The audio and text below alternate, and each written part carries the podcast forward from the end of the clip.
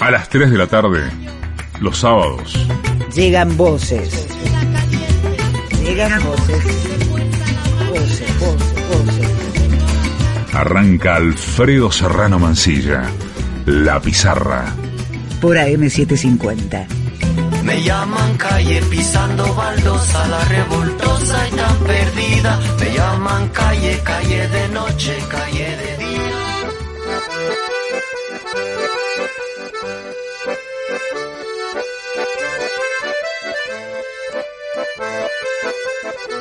Llegamos, llegamos al 21, ya empiezo a sentir una respiración distinta, un- una onda distinta, por favor, algo distinto, ¿no? Algo distinto. El coronavirus está ahí que no se quiere ir, que no se quiere ir, pero ya se va a ir, ya se va a ir. Yo sé que se va a ir este año, por favor, que se vayan todas y todos, pero me refiero a los virus, a los coronavirus. Cambien de cepa o hagan lo que quieran, pero váyanse este año a donde sea, por favor. Bueno, aquí estamos, un año más, vivitos y coleando, presentes. Presentes en el 2021 también, como siempre, con mi colega, con mi compañero vecino, porque yo sigo en Buenos Aires, no me he ido esta vez para España. Hablamos de Leandro Álvarez. ¿Cómo estás, compa? ¿Cómo va todo? ¿Cómo estás, Alfredo? Y sí, el equipo argentino de la pizarra más el coronavirus te tenemos acá secuestradito, ¿no? En Capital Federal. Nunca estuviste tanto tiempo Esta vez acá en es- nuestra ciudad, no, ¿no? creo que además este año he batido todos los récords de no de viaje en el año y el año 2021 empieza igual, pero bueno, dentro de poco me montaré algún avión, espero porque se pueda montarse a un avión. Habitualmente en Navidad siempre le ha pasado más en España que por acá, o mitad mitad. Este año pues he sido prudente y sigo estando en este Buenos Aires caluroso. Así es, Alfredo, y creo que para comenzar eh, este año, qué mejor forma, ¿no? De eh, hacerlo eh, presentando estas dos entrevistas que tenemos, eh, que la verdad que tenemos, tuvimos una variedad en el 2020 impresionante, Alfredo, políticos, artistas, y nos dimos grandes lujos, ¿no? Pues en la primera hora, para empezar 2021, queríamos sobre todo una entrevista filosófica para hacernos pensar para lo que se nos viene y para lo que fue el año pasado. Pepe Mújica, el gran, el gran político, filósofo uruguayo, reconocido en el mundo entero, primera parte de esta hora de la pizarra 2021. Y seguidamente vamos a cambiar de tercio así, a escuchar a una cantante, a una rapera maravillosa. Nos vamos a ir a Chile, a Chile y al mundo. Ana Tijoux, que también estuvo con nosotros en la pizarra el año pasado, así que vamos a escuchar dos bajar la guardia. Pepe Mújica y Ana Tijoux, dale play Fer. Sábado a la tarde, Alfredo Serrano Mancilla. en la pizarra. Una paleta de colores. Una sonoridad múltiple. Por AM750. Somos Una señal.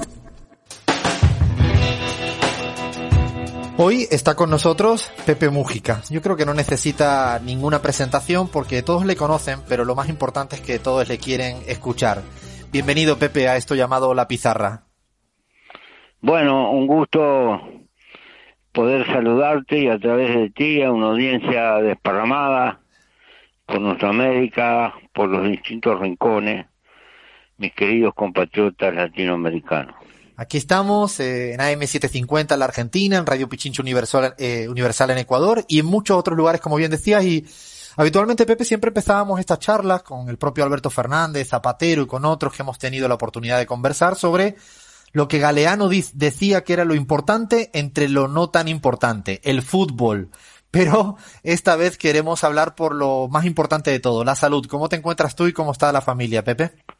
Bueno, yo ando bien, eh, con mucha prevención, porque, porque bueno, soy un anciano, tengo 85 años y voy, y tuve hace más de 20 años una enfermedad crónica que se llama vasculitis Strauss, que, que me afecta el aparato inmunológico a tal punto que yo no me puedo vacunar.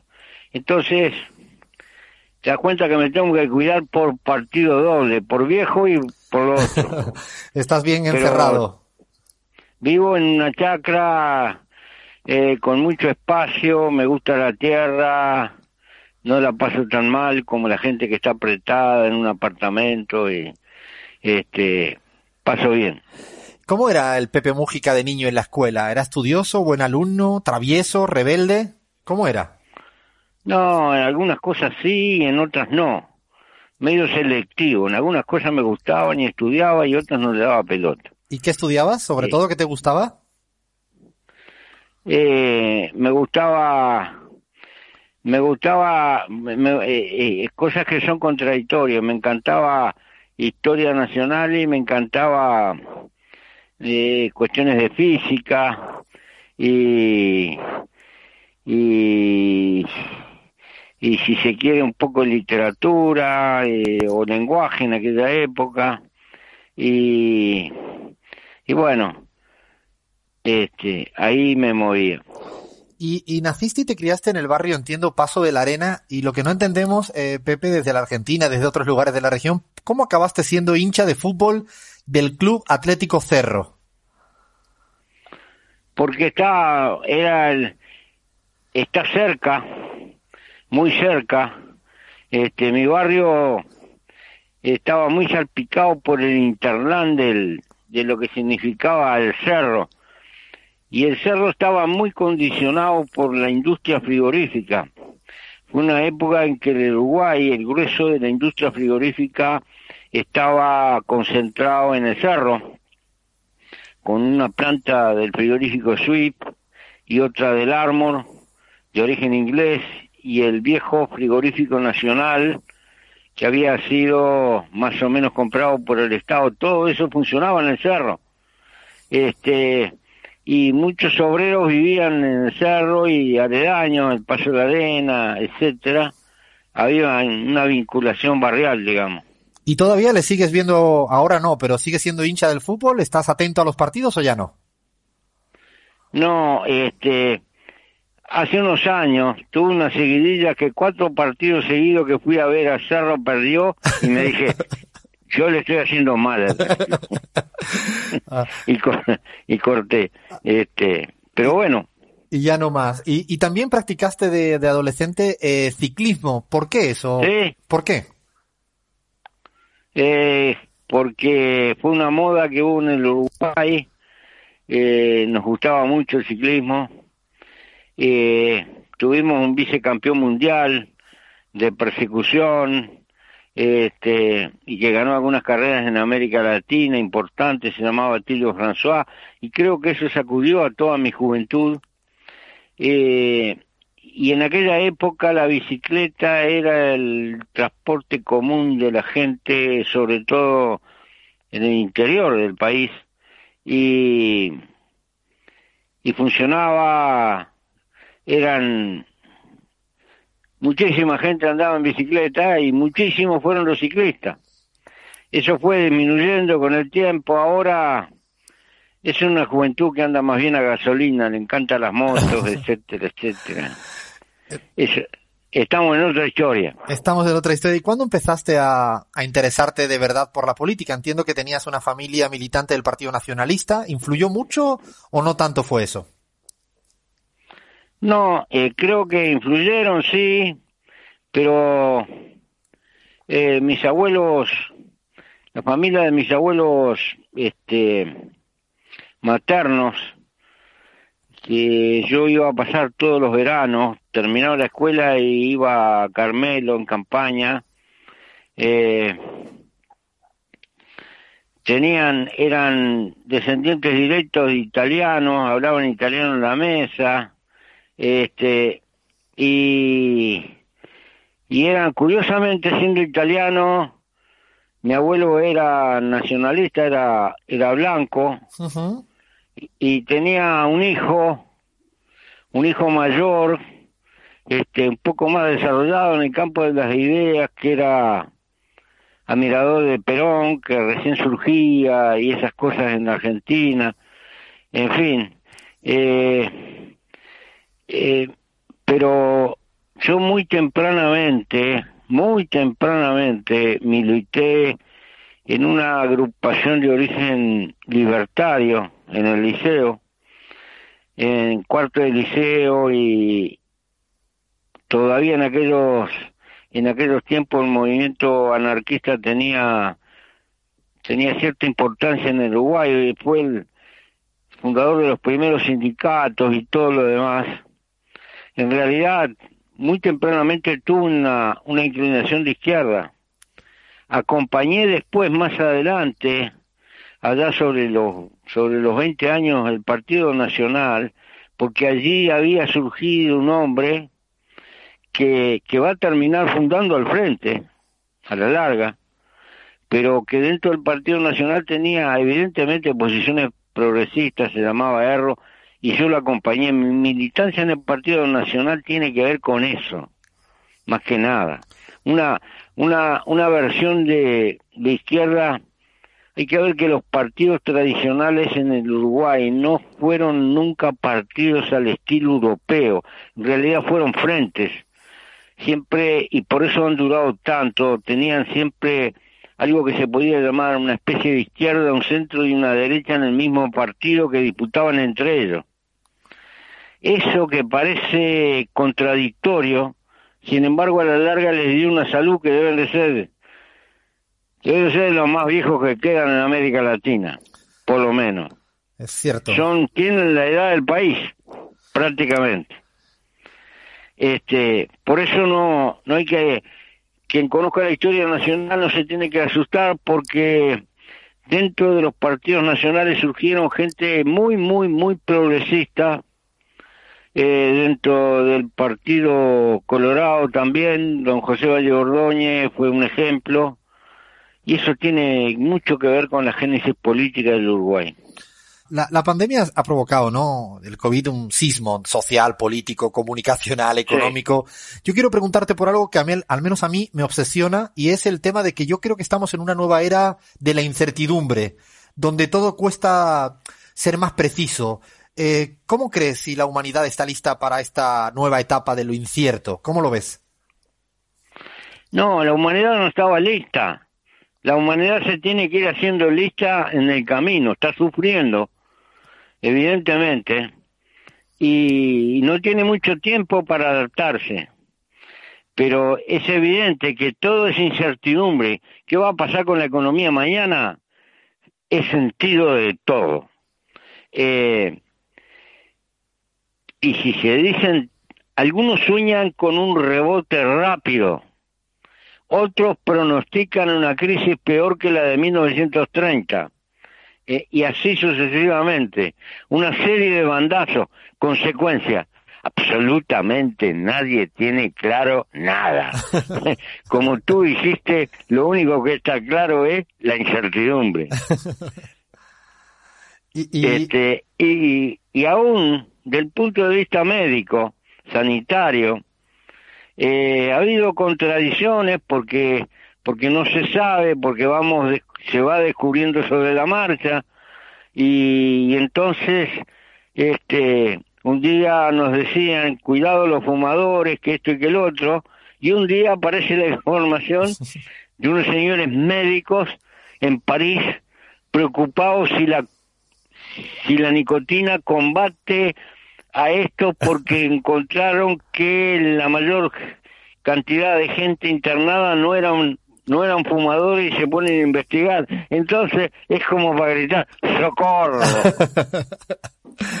no tenemos ni idea de, casi nada. Justamente en, en, esa línea de lo que dices, Pepe, de los expertos, también una de las cuestiones que al menos uno se pregunta es si va a venir una nueva etapa de supremacía de los expertos y si esto tiene algún riesgo de sustituir a, a la política o al menos a, a la política en mayúsculas. No, yo creo que los expertos no pueden sustituir a la política y la política no debe ignorar la opinión de los expertos. Ojo, ojo. Porque también la política no se puede transformar en pelotazo. Este, hay que tener en cuenta y hay que sopesar. Pero las decisiones al final son políticas porque evidentemente corren variables corren variables, algunas de las cuales están ocultas dentro de la incertidumbre y, y hay que tomar decisiones. Eh, entonces, Ese es el papel que, que tiene la política. Como los humanos somos gregarios y somos por construcción, por construcción biológica, somos animales sociales, gregarios, y no podemos renunciar a eso. Y si somos gregarios, tenemos una enorme interdependencia de la sociedad, pero la sociedad es una composición de, de muchos individuos y eso genera contradicciones eh, e intereses confrontados, etcétera, quiere decir que hay conflicto. El papel de la política es terciar, administrar, en alguna medida esas zonas conflictivas para que exista sociedad. De lo contrario, podemos caer en, en vivir unos contra otros y eso no permite la sociedad que es el capital común. Eh, por eso creo que al final las decisiones siempre son políticas. El problema, ¿quién las toma, cómo se toman y cómo reflejan el sentido de la mayoría de la gente? Ahí está la cosa. ¿Considera? Y de, y de gente que muchas veces ni habla. Justamente te quería preguntar también si consideras que en este momento va a haber una exaltación del autoritarismo en la política, de los nacionalismos, como algún rasgo ganador para afrontar la pandemia. Sí, es posible que esa, esas enfermedades surjan. Afirmaciones neonacionalistas, por un lado, eh, un sobre todo en el área desarrollada del mundo, es posible que aparezca una especie de neonacionalismo industrialista eh, que levante la bandera, no queremos depender de tanto insumo importado de China, lo podemos hacer acá, etcétera, etcétera, y cuestiones por el estilo. Y brotes chauvinistas, seguramente. Eh, es, es, muy posible que existan, eh, pero porque toda esta pandemia se refleja en un cuadro social donde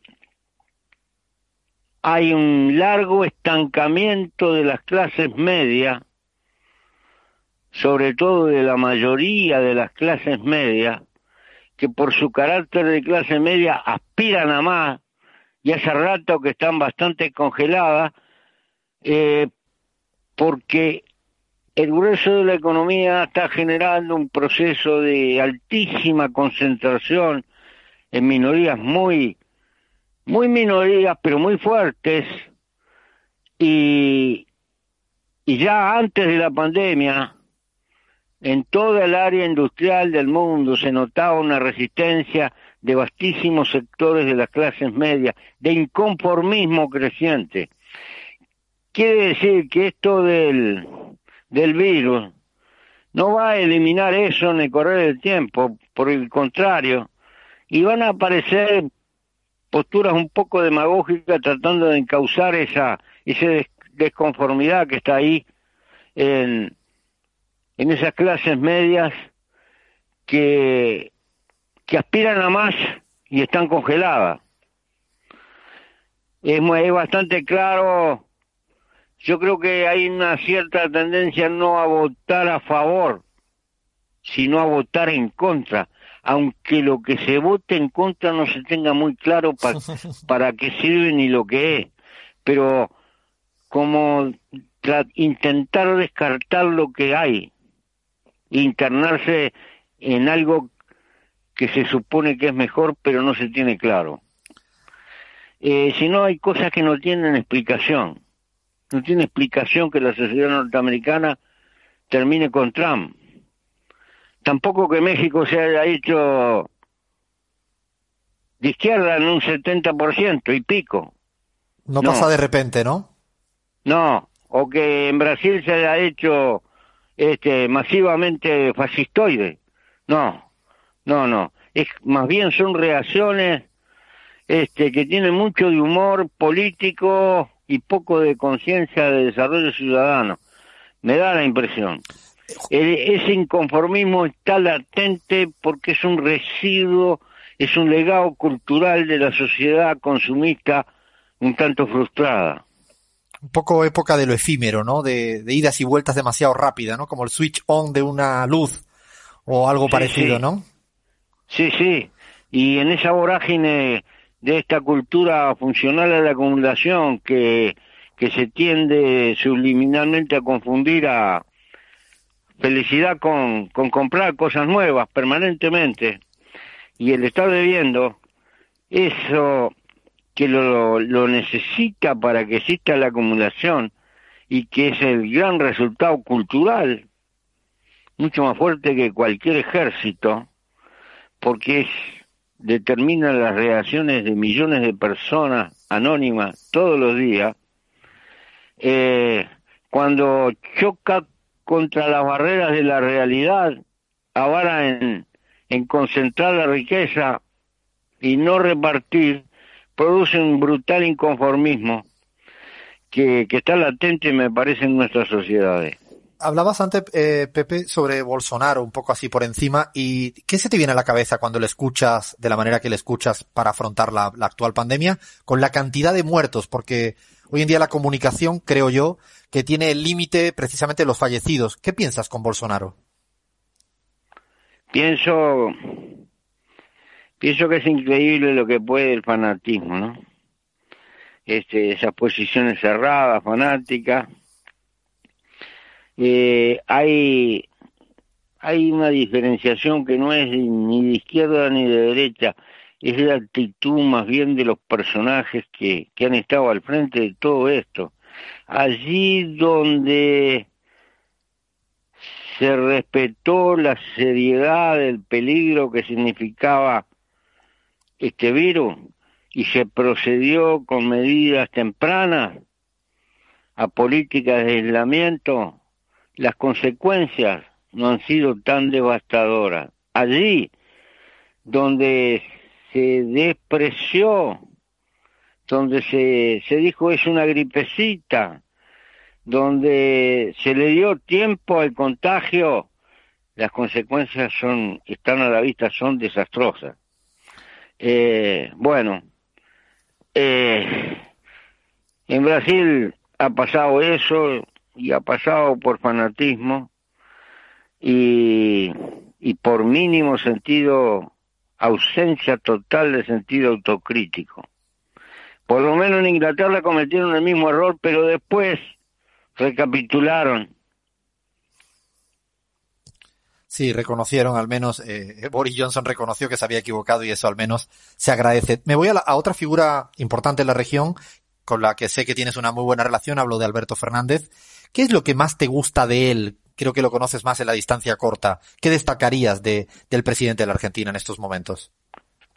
Que tiene un desafío enorme, no solo por el coronavirus, tiene un durísimo desafío por la encrucijada por la cual pasaba su país, el problema de la deuda es atenazante.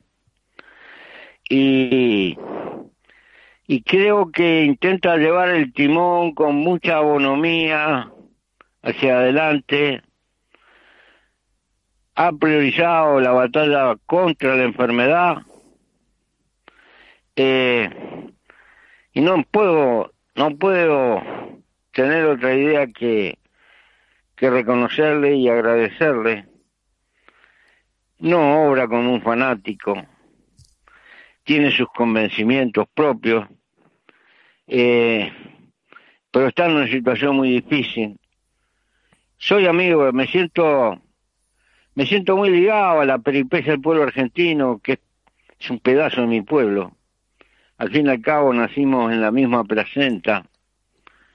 Los orientales somos un desgarrón de la argentinidad, hecho por las realidades de la historia. Eh, pero es muy grande la identidad que tenemos y, y no podemos desear otra cosa que la Argentina pueda remontar, porque la historia además nos demuestra que cuando la Argentina anda bien, eh, nosotros tendemos a andar también bien naturalmente. Somos parte interesada, directamente y groseramente interesada en la recuperación de la Argentina. Y, y, esperamos que al fin y al cabo este mundo golpeado se logre que tenga entendederas y pueda establecer una salida negociada en el problema de la deuda que no ahorque a la Argentina, que le dé tiempo a recuperarse, porque quien conoce la historia de la Argentina sabe que tiene fuerzas para recuperarse, que lo ha hecho, y el gran problema es que no vuelva a caer. Pero que va a salir, va a salir. Si el mundo le ayuda un poco. Y la ayudarla a él significa una negociación eh, que ceda y que dé condiciones de pago que estén dentro de los términos posibles. Eh, creo que Fernández es el indicado para la Argentina de poder llevar adelante esa negociación que me parece que es determinante para el porvenir argentino. Después hay una montaña de problemas, pero ese es un problema que hay que despejarlo. Ojalá, ojalá eh, te, escuchen también, incluso no solo en la Argentina, sino afuera, porque yo siempre pienso que eh, la negociación, además de ser justa, es un tema ya de pragmatismo, de eficiencia casi. Eh, sí. Eh, te, para ir terminando, y ahora sí, te hago una suerte de, de, cierre con preguntas muy cortas y si es posible, Pepe, con una respuesta a la primera. Te pregunto por un país preferido en América Latina, fuera de Uruguay. Un país preferido. Sí, de esto que tú dices. Argentina. Que me Argentina, ah, bueno. no es para quedar bien con el pueblo argentino, ¿no? No, no. Una palabra de estas preferidas que utilices mucho al uruguayo. Una palabra preferida. Sí. Eh, orientales. Un personaje histórico de los importantes afuera de Uruguay. ¿Quién destacarías? afuera de Uruguay eh, probablemente te diría te diría dos Bolívar y Lincoln ¿Cuál es el, el político o política con el que más te has reído de verdad en América Latina en los últimos años? Ay, ay, ay, ay. en el buen ay. sentido, en el buen sentido. Eh, tal vez con Lula. Y con una palabra, ¿cómo definirías a eh, Alejo Carpentier? Es una especie de crisol del idioma de América. Lucía Topolansky. La compañera. Menos mal que la encontré. El Papa Francisco. Un gran amigo. Donald Trump. Un hombre peligrosísimo. La calle Pou. Está haciendo su experiencia y su camino. Su perra Manuela. Un recuerdo imborrable. La FIFA. ¿La? FIFA. Federación de Fútbol. Una trampa. Una trampa. Y para terminar, una flor favorita. Cartucho. Ah, esa no la conocía y la. La voy a buscar las dos inmediatamente. ¿Cartucho o cala? Cartucho o, o cala. Ah, bueno, pues hasta aquí llegamos. Mil gracias, Pepe, por atender a la travesura de radio que hacemos en la pizarra. Y gracias por esta charla. Aprendimos mucho, como siempre. Gracias, viejo. Un abrazo. Si yo fuera Maradona, nunca me equivocaría. Si yo fuera Maradona, perdido en cualquier lugar. La vida es una tómbola, de noche y de día. La vida es una tómbola, y arriba y arriba. Estamos en la pizarra. Alfredo Serrano Mancilla en AM750. Y hoy estamos con Ana Tijoux, cantante chilena, muy conocida en toda América Latina y también en otras latitudes. Gracias, Ana, por estar aquí con nosotros en esta travesura radial llamada La Pizarra. Un placer. Nos escuchan en, en AM750 en la Argentina, también en España, en la última hora. y en Radio Pichincho Universal en el Ecuador. Y siempre empezábamos esta charla, Ana, con hablando de lo que decía Galeano, que era lo importante entre las cosas no importantes, el fútbol. Pero no, dado que está el patio, el patio como está, te voy a preguntar por lo, por lo más importante. ¿Cómo estás de salud tú y tu gente y tu familia? Eh, la verdad es que mi, mi circuito más, más cercano, cercano está bien. Eh, hemos tenido gente bastante enferma en la familia, pero lo que es el núcleo duro, papá, mamá, hijos, hemos estado bien, la verdad. Pero sí hemos tenido familia enferma, eh, tíos, tías, abuelos, tíos paternos, maternos, en fin. Es un grupo de mierda, la verdad. Es una situación, como tú dices, bien compleja por todas partes del, del mundo. Siempre empezamos hablando, eh, Ana, por, por un poquito de la infancia, quizás porque, dado llevo tantos años en Argentina que al final todo el tiempo miro a la infancia, miro a la infancia y quería saber si de chica cómo era Ana o Anita, traviesa, rebelde, estudiosa, buena alumna, ¿cómo, cómo eras tú ahí en Francia, ya sea por Lille o quizás más en París? ¿Qué, ¿Cómo era? Qué difícil. No sé. ¿Qué recuerdas? Eh, ¿Muy estudiosa? Mm, yo creo que una mezcla de todas las anteriores. Eh, muy traviesa, a veces estudiosa y a veces para adentro, no sé. Me imagino como que es difícil como encasillarse en una, en una casilla porque uno, creo que una, uno es una multiplicidad de personas dentro de uno, supongo. ¿Muy rebelde o no? Eh, sí, pero no más rebelde que mis padres. no, no más que ellos, diría. Tenías un listón muy alto. Tengo un listón tan alto que lo mío no parece tan rebelde, la verdad. Eh, ¿De chica escuchabas mucho hablar de política en tu casa, dado que tus papás pues exiliaron allá de, con la dictadura pinochetista, se fueron a Francia? ¿Te, te hablaban Eh, mucho de política? ¿Escuchabas mucho hablar de política? Desde siempre, desde siempre. La política siempre ha sido como un, eh, como un invitado habitual, diría yo. Una persona arriba en la mesa a la cual se le invitaba y le convocábamos en orden de conversión. Por eso no lo veo tan ale- al- lejano el tema de la política. Siempre fue como una, una cosa, sí, un, un invitado permanente en la casa, diría. ¿Y, y te saturaba un poco ese invitado allí encima de la mesa? Digo, 10 años, 12 años, o estabas más en sintonía con el hábitat?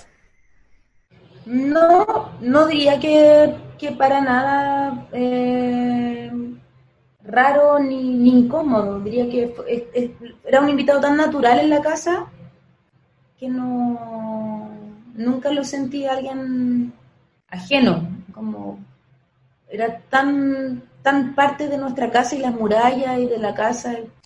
Y cuando te vuelves a, a Chile, con 15 años entiendo, ¿te resultaba extrañísimo? ¿Eras así como muy parisina en Chile o nunca dejaste de ser chilena en Francia? Creo que siempre fui, no sé si tan parisina tampoco, como, eh, qué difícil la pregunta, Eh, como quizás eh, acostumbrada a, así a tener una perspectiva muy, o sea, sí con una, una educación como quizás, es que nunca me sentí francesa tampoco, como que nunca con las banderas ni con la patria, pero sí con cercanía con, con algunas cosas muy específicas de cada país, ¿no? Entonces sí fue raro llegar a Chile, encontrarse con un Chile post dictadura, entrando en democracia, que no era una democracia, sino que una democracia al servicio de la dictadura. Extraño, muy extraño, yo diría. Y bueno, hablemos un poquito de tu incursión ahí en la, en la, en la música. Empezaste con el hip hop. Vi hasta que habías hecho hasta algo de bailarina de hip hop. No sé si es, es tan cierto. Eh, ¿Hiciste algo de jazz también? O sea, toda, la gente que está, creo que todos los enamorados del rap, como que hemos incursionado en todas cosas, algo que un- una nos salió mejor que otra. Pero sí. Hiciste, o sea, muchas cosas. Y, y no sé, siempre pregunto, hablé con, no sé, con la Mala Rodríguez aquí en este mismo espacio, con otros cantantes y cantantes. ¿Cuánto hay de casualidad y causalidad para empezar a hacer música de manera como tu vida, tu carrera profesional? Lo que pasa es que yo jamás pensé que terminaría viviendo lo que yo amo. Ay. Como que jamás pensé, jamás pensé que terminaría trabajando lo que yo amo, pero, pero sí le he dado mucha energía a mi trabajo. Y mm, ha sido muy loco porque también creo que la escena de los 90 en el rap como que no era la escena actual, era una escena muy... Marginal, ¿no? no sé si marginal, sí, periférica. Sí. Sí, digo marginal de, de más chiquito. Era una escena como más, como amando lo que, lo que hacemos y lo que trabajamos, pero casi- quizás no sabiendo que esto iba a ser un trabajo en algún momento. Y bueno, con tu música, eh, Ana... Sí, sí, no, para nada. Con tu música te decía que has estado, eh, bueno, criticando, protestando, demandando, denunciando casi en todos los frentes, ¿no? No sé, tema Palestina, mujeres, comunidad LGTBI, ninguneado, excluido. ¿Te ha provocado esto mucha fricción, muchos bloqueos, mucho boicot en tu carrera o, o no, o no te importa? A veces, a veces algunos boicots son, son buena señal, yo diría. Hay gente que no te quiere, que gente con la cual yo no tengo afinidad, me parece buena señal. Si me quisieran, me diría, algo estoy haciendo mal. Y creo que también creo que nu- nunca he hecho música para caer bien a todo el mundo, ¿no? Si no sería animadora de un estelar, invitando a grande gente, no sé, hubiera quedado otra cosa, ¿no?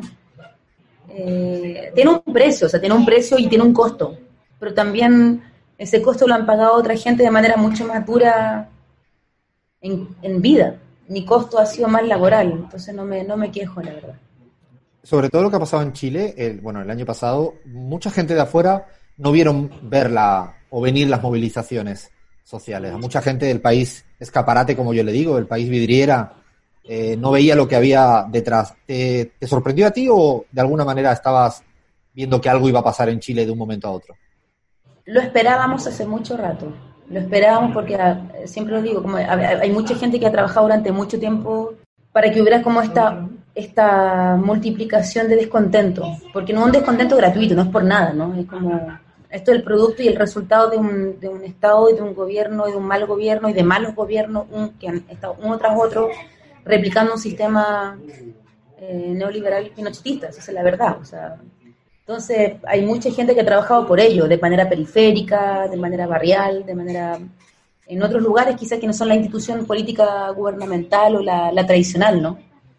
Eh, lo esperábamos hace mucho rato, no pensamos que, íbamos a ser, que iba a ser ahora, pero fue muy lindo como, pas, como pasó y muy bonito ver gente que quizás nunca se manifestó de manera pública, que ahora fuera como más pública respecto a lo que respecto a lo, a lo, al, al, descontento que tiene que ver con descontento por la vida digna, si eso es el tema también.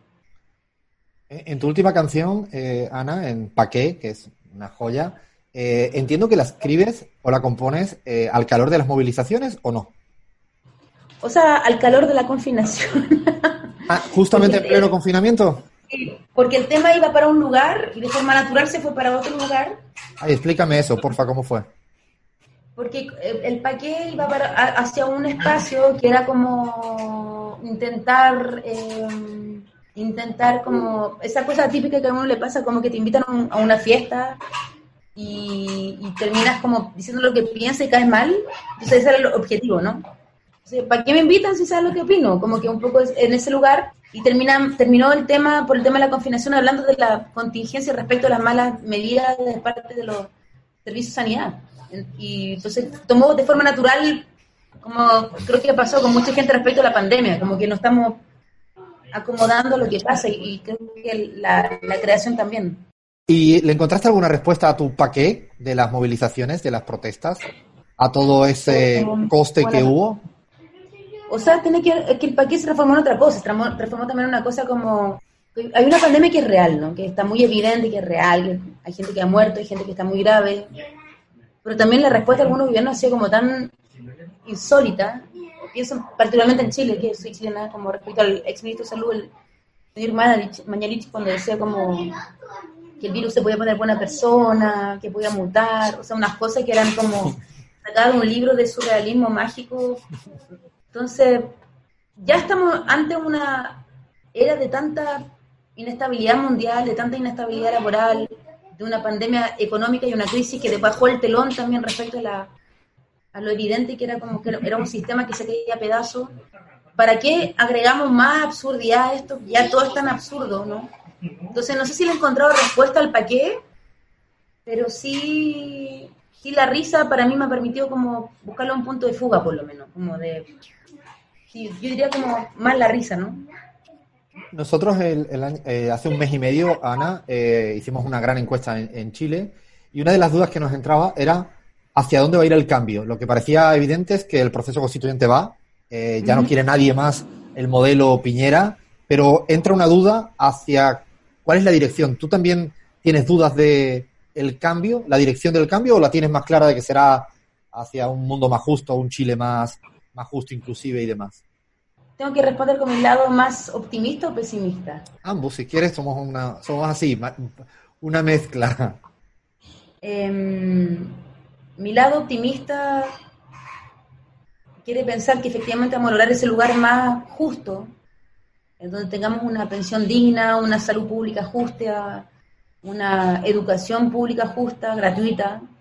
Mi temor es que sigamos replicando las malas prácticas de todos estos gobiernos, ¿no? que lamentablemente es lo que siempre dicen cuando uno, a uno lo critican de radical, que uno es muy radical y que los cambios son lentos, que tranquilidad, pero yo siempre contesto, o sea, cuando a uno le, le imponen una ley, no te, la, no te la imponen de manera gradual, te la imponen. Entonces yo siento que sí hay que tener un cambio radical. O sea, es muy difícil porque quisiera contestarte que la radicalidad no es la llave. Pero esta gente ha sido tan radical en la cantidad de dinero que se han robado, en la medida injusta que han establecido, que me da la impresión que también como que la justicia no social necesita radicalidad también, ¿no? Porque hay algo que no funciona y esto es un cambio estructural, no es un cambio de titular o de buena onda, lo vamos a lograr. O sea, hay un cambio que hay que revisar. No, o sea, hay una salud, hay una salud privada en Chile y hay una salud pública. Hay una educación privada y una salud y una educación pública. Y el sistema de pensiones pasa lo mismo. O sea, tenemos un sistema de pensión privada, neoliberal, que, que juegan con tu dinero, que pueden ganar más o menos. Y no se trata que yo quiero ganar más con mi pensión, yo quiero ganar lo que yo trabajé. Entonces, es una pregunta interesante porque al final es, una... Lamentablemente creo que vamos a necesitar radicalidad para cambiar esto, que tiene que ver con cortar de raíz un sistema neoliberal desde el pinochetismo instalado durante la dictadura. Si vale como optimismo, eh, en la encuesta que hacíamos el 64-65% de la gente en Chile creía justamente que eran tiempos de cambios radicales, o sea, un poco en la misma línea eh, que tú planteabas. muy buena señal. Porque es una, es una vía radicalidad, una radicalidad rebelde y con aire de rebeldía. O sea, hay mucha gente que. Esto es por la vida, hay que dejarlo muy en claro, porque la, esta gente hace postales de lo que es uno y lo que es la gente. Y creo que es una radicalidad que tiene que ver con la vida digna, la dignidad. Eso lo hace muy lindo como lucha. Sé que es difícil, pero si te dejarían o te pidieran o alguien te dice, ay, Ana, un articulito de la Constitución, ¿cuál escribirías? Qué buena pregunta. No lo he pensado nunca, fíjate. Yo viví el proceso constituyente boliviano y me acuerdo que eso era un tema para la gente del día a día fundamental. ¿Qué escribo yo si tengo esa capacidad? Encuentro, muy bonito la manera en la cual viven los, compañeros mapuche porque no tienen acumulación de riqueza. No, no entiendo nada de economía, de matemática, de química, pero encontraría muy bonito ser parte de justamente de un proceso que no tiene que ver con el mío, el tema de la economía y de una economía justa, de una economía que, con la sustentabilidad y una economía que no tenga que ver con la acumulación, sino con lo que necesitemos para vivir y tener una, sin caer en hipismo barato respecto a la tierra, pero sí una conexión con la tierra con la cual han tenido un montón de comunidades indígenas en Latinoamérica y en África. Respecto a una cosa que le preguntaba a alguna gente que ha pasado por aquí por la pizarra, eh, ¿cómo lleváis lo de ser famosos o famosas? ¿Os cansa que quieran saber la gente más cosas de vosotros que vuestra música? La fama es como un cáncer, es una cosa muy extraña porque eh, en mi caso, no sé, llevo 24 años haciendo música y me ha llegado porque mi trabajo, y lo agradezco mucho, o sea, mi trabajo me, ha validado, pero es muy raro porque también hay como, yo soy muy buena para reírme, por ejemplo, y reírme, me río de mí todo el día y me encuentro totalmente imbécil y absurda y tonta. Entonces yo creo que un famoso, entre comillas, que no es capaz de reírse de sí mismo y de desconstruirse, para mí es muy mala señal. Porque la fama es una droga y uno vive en base a los aplausos y en verdad uno se pregunta por qué empecé a hacer lo que yo hago, por qué esto fue mi... ¿Por qué me dediqué a esto? ¿Por qué empecé a cantar? ¿Por qué empecé a escribir? ¿Por qué empecé a cantar? ¿Por qué empecé a subirme un escenario? Y esa es una desconstrucción permanente. Entonces, todo famoso que no sea capaz de desconstruirse, para mí, la verdad, no me hallo o sea, encuentro muy bonito ver gente conocida por su trabajo, me carga la palabra fama, pero que ha sido validada por su trabajo, y que tiene una capacidad de reírse a sí mismo, así, eso sí me da muy, muy buena espina, digamos. ¿Y, y de la música, cuando escribes, te falta algo así de, de estas músicas, estas canciones? No sé, yo lo pienso en otro plano donde uno trabaja, donde le toca escribir un artículo o algo y no sale, es un parto inacabado, está ahí, está ahí y lo guarda, lo guarda, lo guarda. ¿Tienes algunas ahí, música o canciones que no terminan de parir? Miles, todas. Eh, está muy parida, me parece mala señal incluso. Siempre estoy descontenta con lo que hago. O sea, eh, nunca, jamás he dicho, creo, como esta canción está perfecta y funciona. Y si lo digo, me dura dos minutos, digo. ¿eh? Pero también he aprendido a soltar y decir, bueno, ¿qué estoy buscando? ¿Perfección?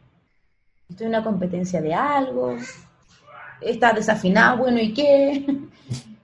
Es como que, ¿con quién, estoy, con, con quién estoy compitiendo? ¿Conmigo misma? ¿Con otra? ¿Con otro?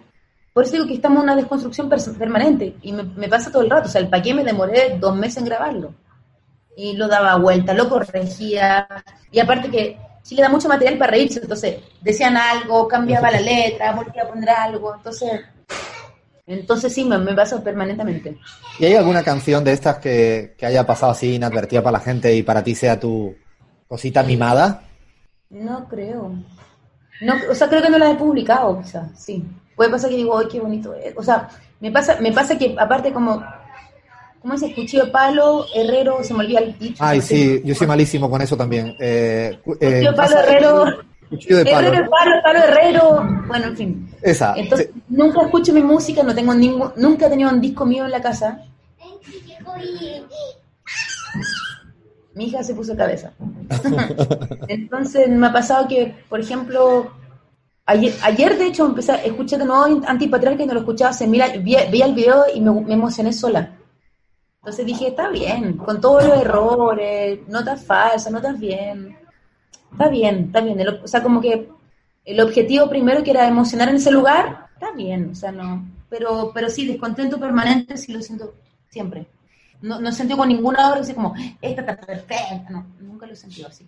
Mira, el 77 tuya me parece una de las cosas que escucho, pero, pero me pega un subidón de, de adrenalina y de buena onda, que eso yo creo que es lo que es lindo que te lo digan, o me imagino sentirlo por tu, por tu parte, lo que, lo que provocas tu música, ¿no? Te habrán dicho tantas cosas raras que provoca tu música, ¿no? Es raro porque hay una libre interpretación permanente de la otra gente. Uno no, no- no alcanza a cachar, porque uno es uno, pues, entonces uno es- cuesta dedicarse a la obra. Es normal.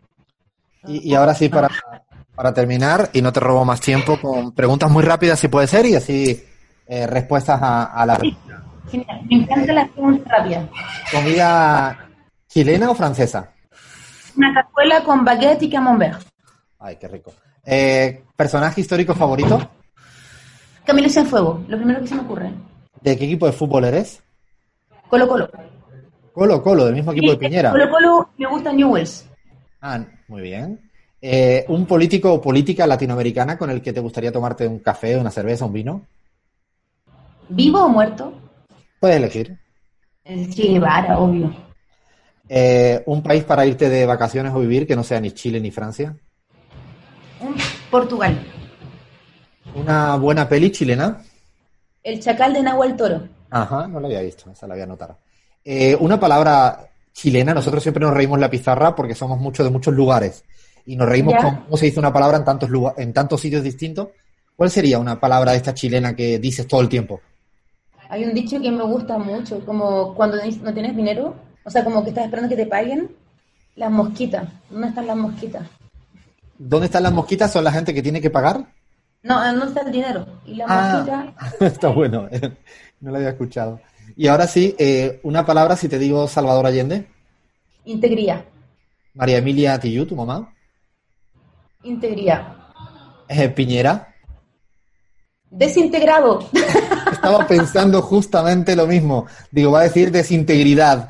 Eh, Algo así desintegrado, como destructurado. Ese hombre no está muy bien. Se le nota. eh, el pueblo mapuche, Dignidad y ética. Bolsonaro, Eh, loco, totalmente loco. el feminismo, Una elección permanente. Cristina Fernández de Kirchner, No logro encasillarla. Donald Trump, No logro posicionarla. Donald Trump, Eh, como el primo hermano gringo de Bolsonaro. Loco. Eh, el COVID-19. Un virus tan hincha pelota, puta que hincha pelota. Y lo último, tu Chile. mi país, mi, mi tierra. ¿Una flor? Hoy, una begonia. Bueno, pues hasta aquí llegamos. Mil gracias, Ana, por estar este ratito de charla con los locos y las Gracias. locas de la pizarra. Espero que te hayas divertido un ratito. Gracias. Sí, muchas, muchas gracias. Chao, gracias. no, no, para nada. Gracias a ti. Abrazo. Chao, chao. Chao. Igual, chao. Hasta las 17. La pizarra en AM750.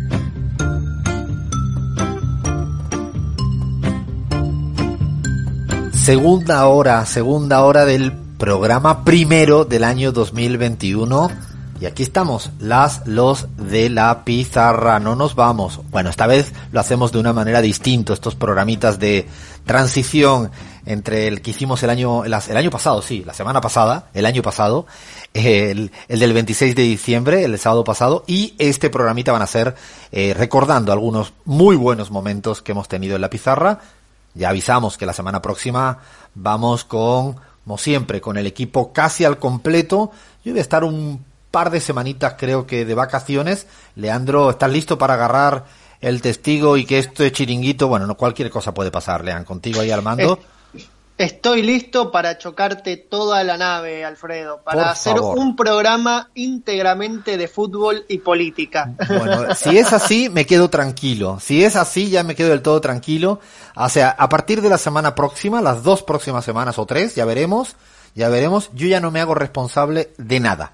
De nada de lo que ocurra con este equipazo, pero estáis en buenas manos, en buenas palabras con Lean, con Crismar, con Abraham, que van a hacer los próximos programas, y de vez en cuando pegar una llamadita para ver cómo está el patio. Ya veremos, ya veremos. No vamos a, adelantar nada. Lo que sí tenemos en este ratito de programa son tres segmentos selecciona- seleccionados, también de los que disfrutamos. Hemos disfrutado a lo largo del año pasado 2020 con un cada loca con su tema especial. Seguramente de las personas que uno quisiera saber mucho más de ella.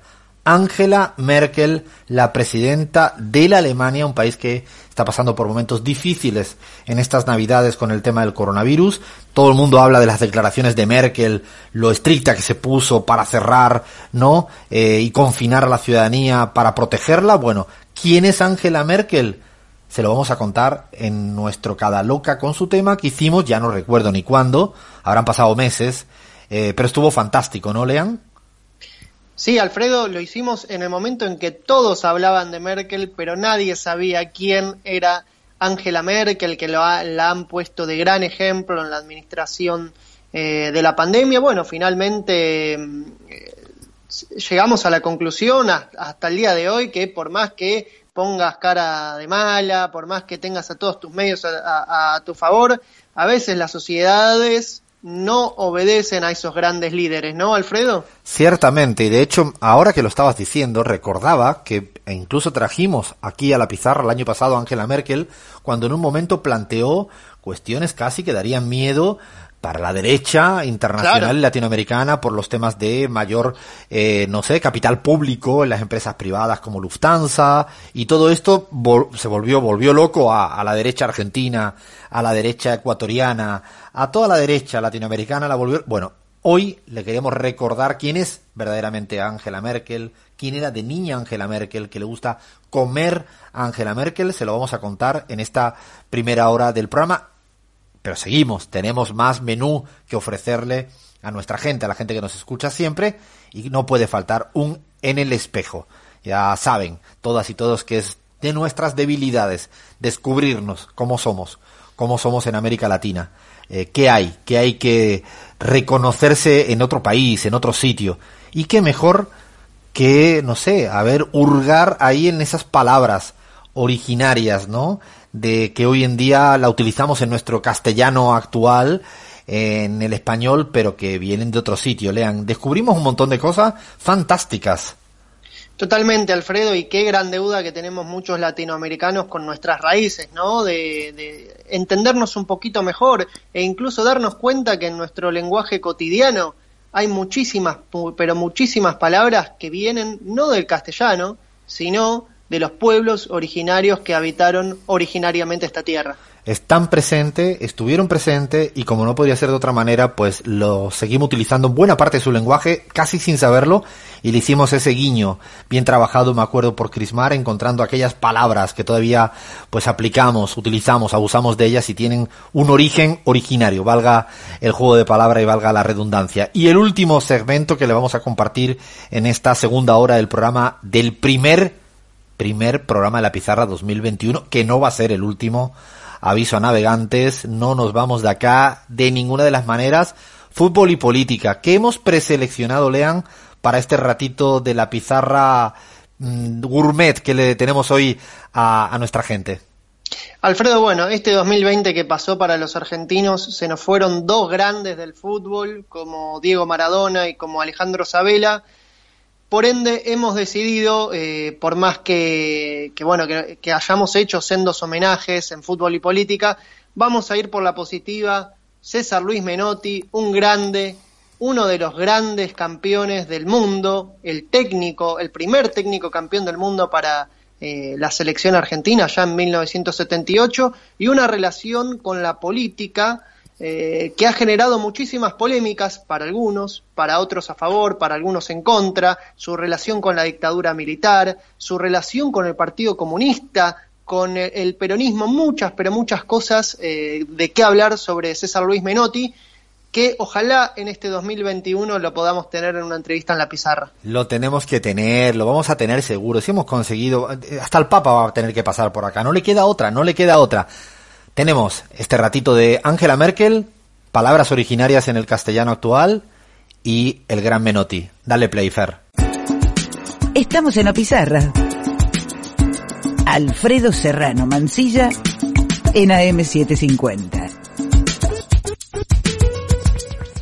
Cada loco su tema. Llega cada loco con su tema, o deberíamos decir cada loca con su tema en esta edición. Vamos a hablar de, eh, ya lo adelantó Crismar al principio del programa, una de las personas más influyentes eh, de la política europea en la actualidad, una mujer que hace muchísimo, muchísimo tiempo que viene ejerciendo eh, el poder en su país. A ver, decilo vos, Crismar, ¿de quién estamos hablando?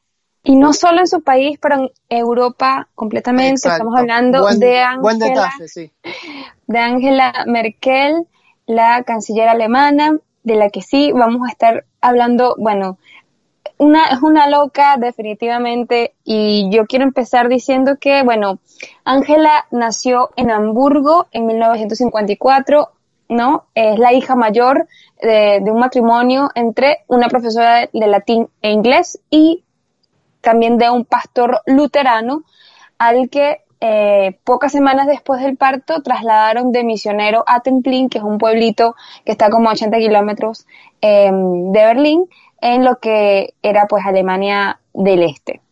Sí, sabes que a mí eh, me llamó muchísimo la atención, hace muy poco me enteré que, que bueno, que la canciller de Alemania, de, de lo que es la unificación de Alemania, pero obviamente una Alemania mm, que hereda todas las instituciones y bueno, la, eh, no solo las instituciones, sino la visión política y económica de la Alemania occidental, haya nacido, se haya criado en, en, en Alemania oriental. Y me llamaría mucho la atención pensar cuáles eran las convicciones de la Angela Merkel joven, si creía en el comunismo, si creía en el, eh, bueno, en el capitalismo, si veía con buenos ojos del otro lado del muro de Berlín, o si es de esos, eh, como, se, si, como decíamos antes, de esos transfugas que, mm, bueno, pasaron de una ideología a otra.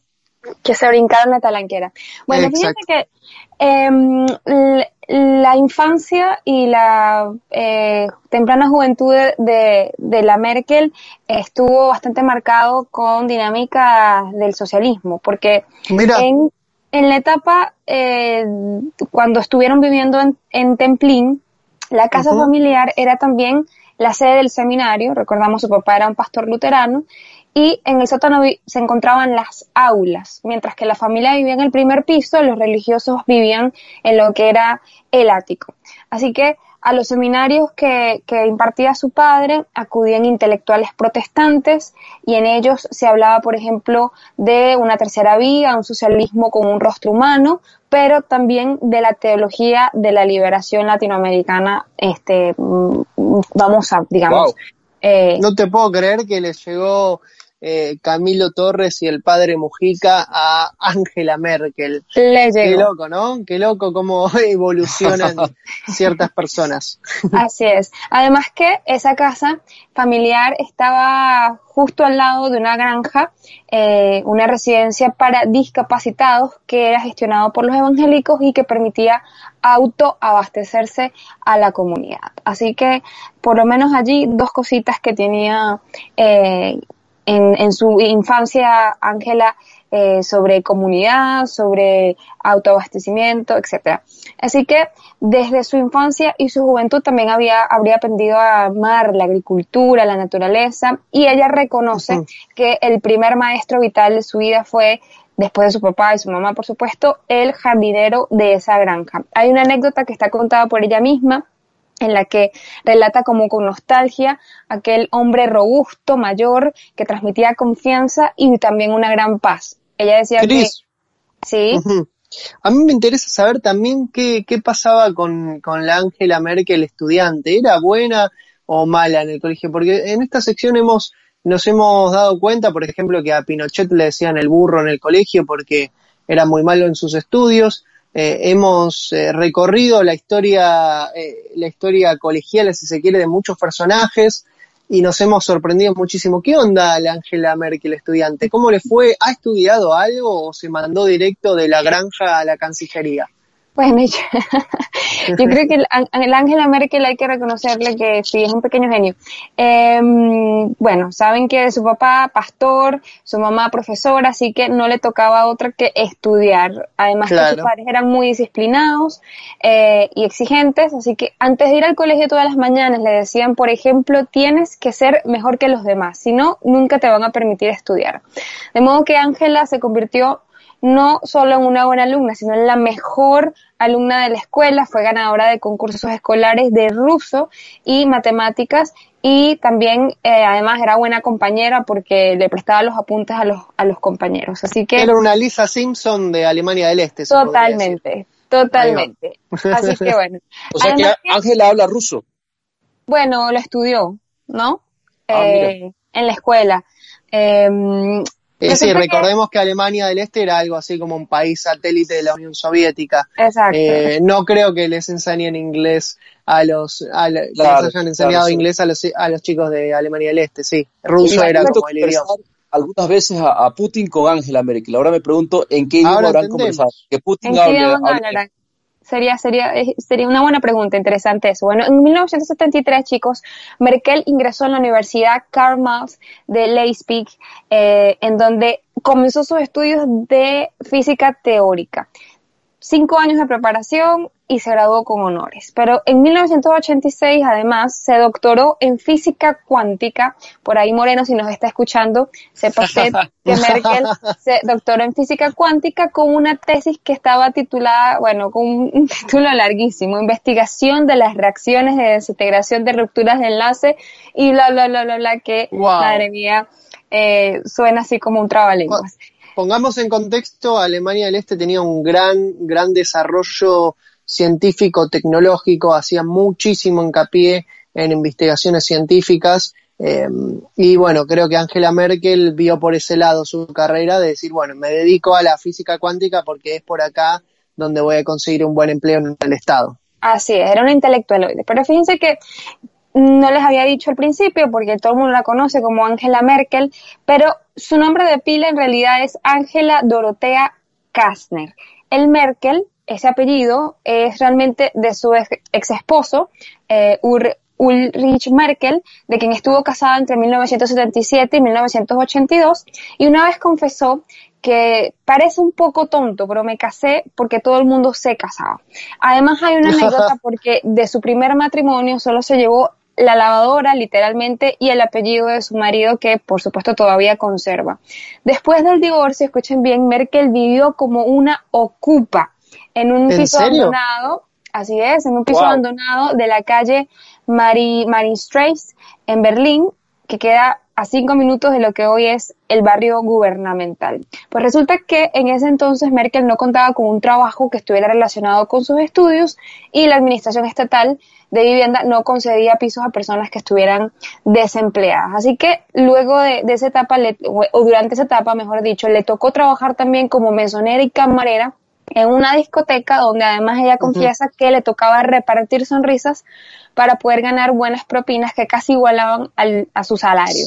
Sí, recordemos que eh, es el destino de Angela Merkel eh, fue el de muchos, eh, muchas personas de Alemania del Este que les tocó migrar de forma forzada a, Alemania Occidental tras la caída del muro de Berlín. ¿Por qué? Porque un país entero se desmoronó en su estructura, un país cuya economía era eh, planificada, era estatal, digo, todo dependía del Estado, de repente todo se desmorona y un montón de gente se quedó sin trabajo y bueno, tuvo que emigrar a Alemania Occidental como pudo. Bueno, entre ellas que la historia de Angela Merkel creo que es un gran ejemplo sobre eso. Así es. Bueno, pero resulta ustedes chicos, sí, ya mantiene su apellido de, de, su primer matrimonio, pero ya rehizo su vida, se volvió a casar en 1998 con uno de su clase químico, el Johann Sauer, a quien se le conoce además como el fantasma de la ópera, porque solamente se le ve cuando, cuando va, va con su mujer al teatro.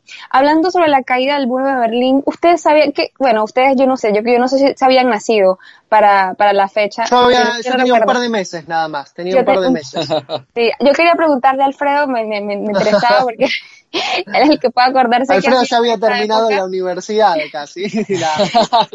yo no había nacido, así que eh, no, puedo, no puedo decir, pero bueno, ese día, al día de la caída del muro de Berlín, pues resulta que Angela Merkel estaba en un sauna, tomándose unas birras además, oh. con una amiga. Ella acudía semanalmente, religiosamente, eh, a esta cita en su sauna, así que ella no se enteró de absolutamente nada hasta que salió y pues vio lo que, lo que estaba ocurriendo allí. Rápidamente, chicos, un sobre lo que es su vida, eh, el estilo que lleva ella. Eh, Me gustaría saber, Cris, ¿qué, qué, tipo de teléfono usa Angela Merkel. ¿Tiene iPhone? ¿Tiene Windows Phone? No sé, ¿qué tiene? Bueno, justamente. Debe tener el último modelo, ¿no? No, un BlackBerry, ya lo que usa es un BlackBerry porque dice que si bien no es lo más moderno, es seguro. Pero además, chicos, todas las mañanas prepara el desayuno de su marido, no tiene quien se lo haga sino ella misma, pero también calibra por allí el comportamiento del euro en la apertura de, los mercados eh, para saber cómo, cómo va a estar la jornada de trabajo. Le gusta los fines de semana irse a su casa de campo, sin embargo no se deja fotografiar en vacaciones. Tiene como hobby la horticultura, también le gusta cocinar, de hecho lo, disfruta especialmente cuando escucha música clásica y según ella misma ha dicho que prepara un delicioso pastel o torta tarta de ciruela. La comida que más le gusta, sí, la comida que más le gusta a Angela Merkel además son los espaguetis con salsa boloñesa y aquí no saben, los erizos, los elefantes y las liebres son los animales favoritos de Angela Merkel, pero le dan miedo a los perros. Los perros. Le dan miedo a los perros. bueno, a Hitler no le daban miedo a los perros. A Hitler amaba a los perros. Bueno, quizás Angela Merkel eh, simbólicamente se quiera diferenciar de Hitler con, con ese gesto, ¿no?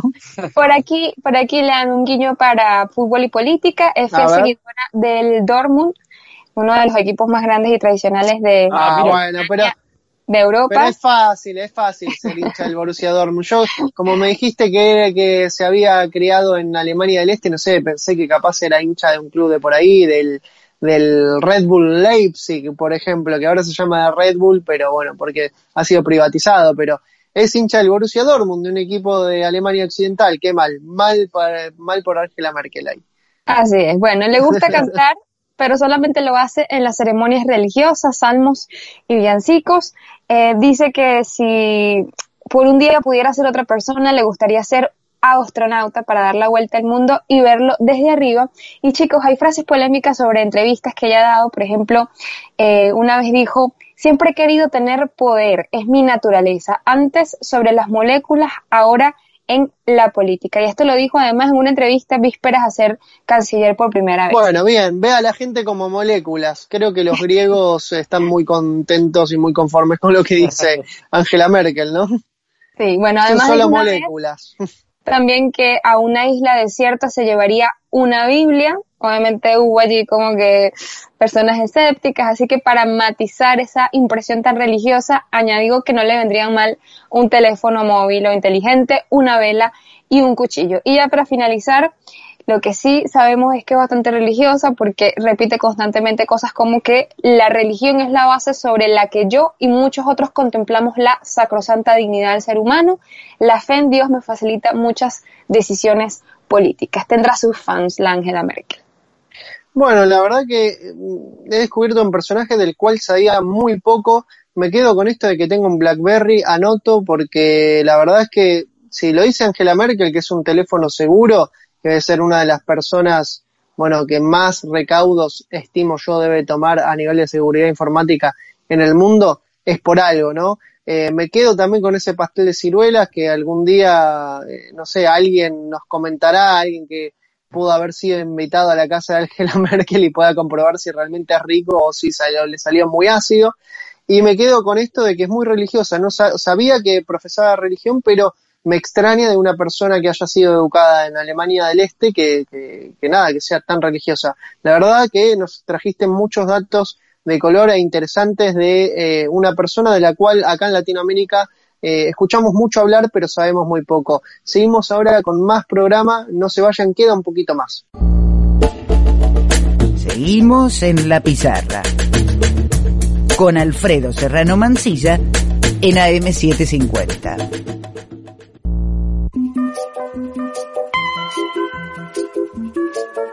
Y bueno, bueno, bueno, bueno, queda un poquito más todavía de programa. Vamos a utilizarlo porque tenemos un mundo, un universo fantástico que yo tengo muchas ganitas de descubrir. Son esas palabras, esas palabras que a veces utilizamos, pero de una manera cotidiana, y no sabemos que tiene ese origen de lenguas indígenas con la gran variedad, pero gigantesca, casi infinita variedad de lenguas indígenas que hay en, en América, en América Latina, en la Abya Yala, si lo digo en otros, en otros términos mucho más correctos, que algo me tocó aprender cuando vivía en Bolivia en Ecuador. Así que, Chris, dime palabras, sorpréndenos, porque yo estoy convencido que habrá palabras que yo no tengo ni idea, ni la audiencia tampoco, y que son palabras que vienen de ahí, del quichua, del aymara, del, del nahuatl. Tú, a ver, ¿qué, qué nos cuentas? Alfredo, bueno, desde tiempos inmemorables obviamente el español ha venido em, enriqueciéndose, eh, por no decir otra cosa, de lenguas indígenas, muchas de ellas regionales, que pese al desplazamiento, eh, a la fecha subsisten 420 habladas por más de 500 pueblos originarios a lo largo de 21 países, desde México hasta la Patagonia. Argentina. 420, no me lo imaginaba. Pensaba, hubiera dicho 50, 100, 100, pero increíble, o sea, tantas. Así que imagínate toda las, em, la influencia que tiene sobre, sobre el español. Bueno, iniciamos con, acá en México, con el nahual o el nahua, eh, una lengua hablada en la altiplanicie mexicana y parte de la América Central que data del siglo V, imagínate, del siglo V, no sé. Em, en la actualidad es hablado por un, por un poco más de un millón de, mexicanos, pero además también hay gente que, que, se, ¿sabes? que se encarga de, enseñarlo y hay muchos que quieren aprenderlo. El aguacate es la primera y la favorita. Significa en nahual testículo. ¿Cómo? No tenemos que no tenemos que explicar cómo por qué, ¿no? O sea, cuando yo me vaya a comer un aguacate ya sabes la imagen que se me va a venir. Mira que como yo aguacates, ¿eh? No, ya es... Comedores de aguacates, atengan, no escuchen bien a lo que dice Chris. puedes comer guacamole que, a ver, que se le añade la partícula muli y que significaría salsa en el nahual. Perdona, Chris, es palta, ¿eh? Digo para los argentinos y argentinas, y en algunos otros lugares se le llama palta. Señores, aguacate. Aguacate. Aguacate. en la misma línea de alimentos hay dos esenciales, el tomate, que habrá gente que pensará que es italiano, pero no, es mexicanito, por lo menos prehispánico, del, del nahual tomalt, que, que significa agua gorda, Y también está el chocolate, socolalt, un alimento que se obtiene de la mezcla del azúcar con la masa de la manteca Chocolate también venía desde ahí. Chocolate, tomate, aguacate. Reconozco adicción, adicción total. Sigue, sigue. Cacao, bueno, chicle, la popular goma de mascar.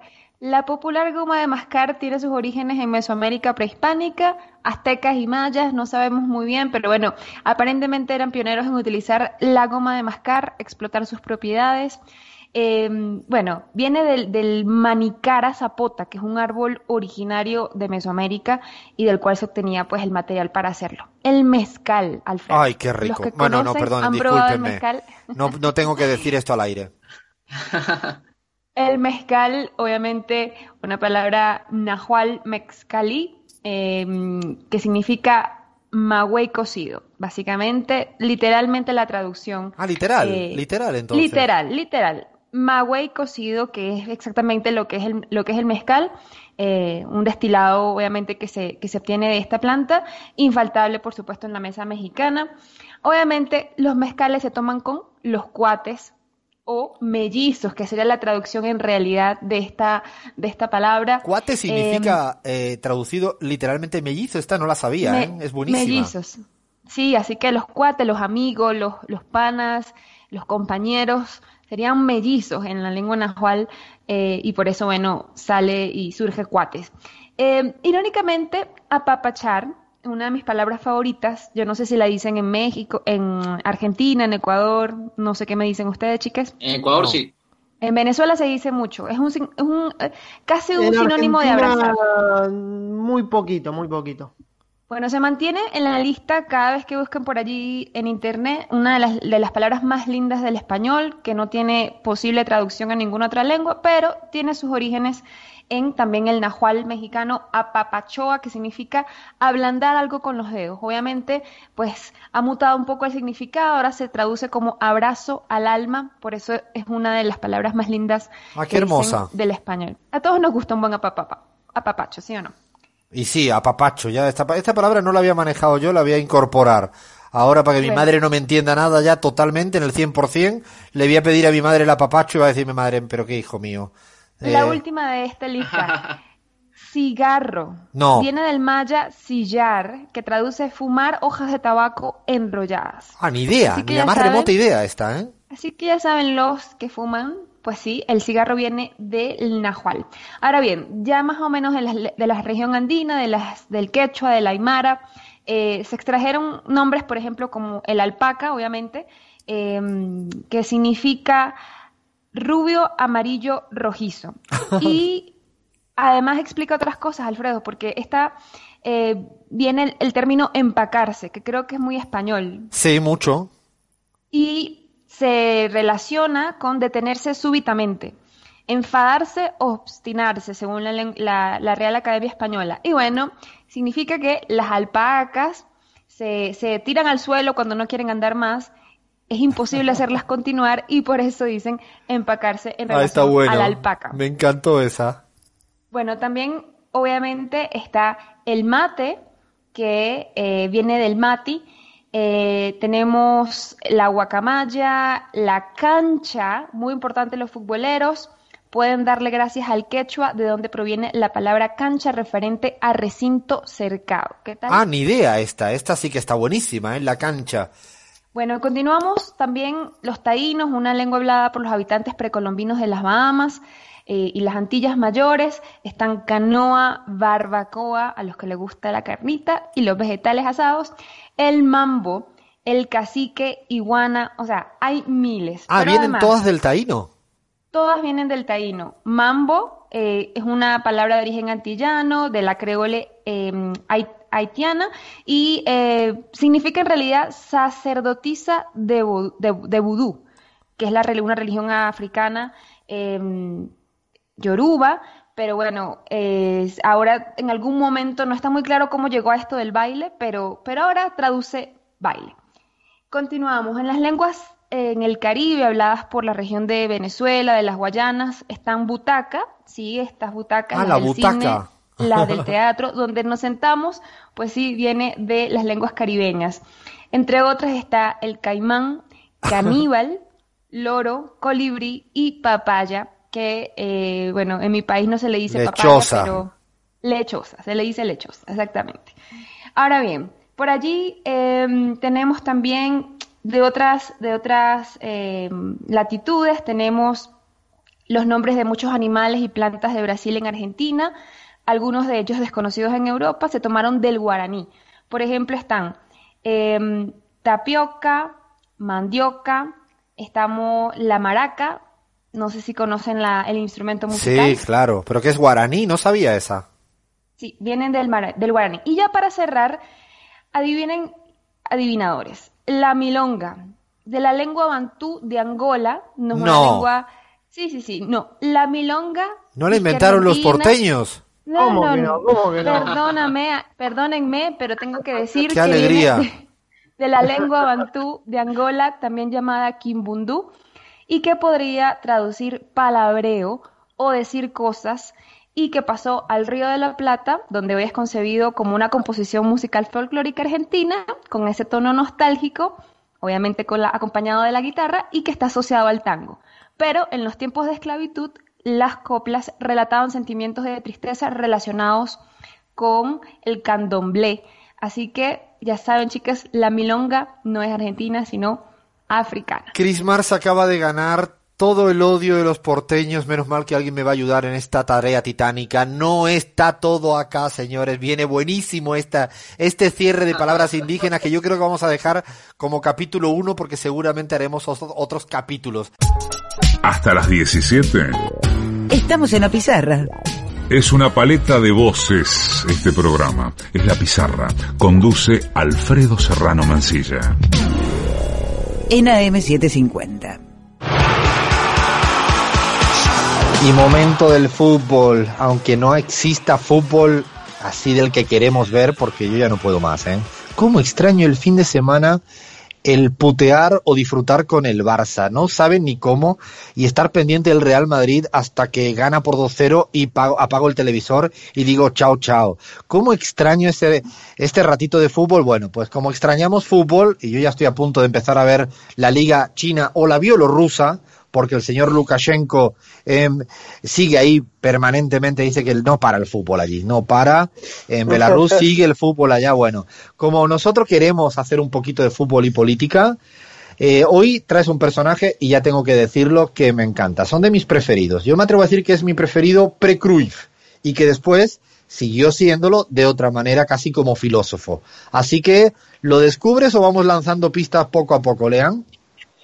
Bueno, vamos a hablar, Alfredo, de un señor que llegó a dirigir la selección argentina tras haber sido futbolista, tras haber dirigido a el equipo Huracán de Parque Patricios acá en Argentina y haberlo sacado campeón en 1973. Estamos hablando de un graduado también en ciencias químicas y en el fútbol se lo conoce por haber iniciado eh, esta tradición futbolística que se lo conoce como lirismo, como juego bonito, como el juego de toque, el tiki-taka. Creo que con todas esas pistas que tenemos ya sabemos de quién estamos hablando, ¿no, Alfredo? Bueno, me has despistado con lo que estudió química, has dicho. Exactamente, Alfredo, ¿podés creerlo? Eso, eh, eso me, me, ha vuelto completamente despistado. Bueno, ¿quién es? Dile el nombre ya, dile el nombre. Estamos hablando del flaco César Luis Menotti, quien jugó al fútbol, inició su trayectoria en 1960 con Rosario Central, luego jugó en Racing, jugó en Boca, jugó en la Juventus y terminó su carrera en el Sao Paulo de Brasil. ¿Jugó, jugó en la Juve? Jugó en la Juventus el señor César Luis Menotti, quien eh, cuando se le pregunta cómo era su estilo de juego como jugador de fútbol, él eh, no se va con pequeñeces y se compara con Juan Román Riquelme. Dice que él era un jugador pensante, lento, pero que distribuía el juego. Ay, Lea, me dieron muchísimas ganas, pero de verle jugar porque, claro, yo lo tengo en la concepción de gran entrenador, pero no me lo imaginaba al flaco, flaco, flaco jugando ahí y si me lo hubieras dicho lo hubiera colocado más en la zona de Guardiola, de Busquets, más de medio centro tiquitaca, no tanto como Riquelme, que es un poco más adelante, ¿no?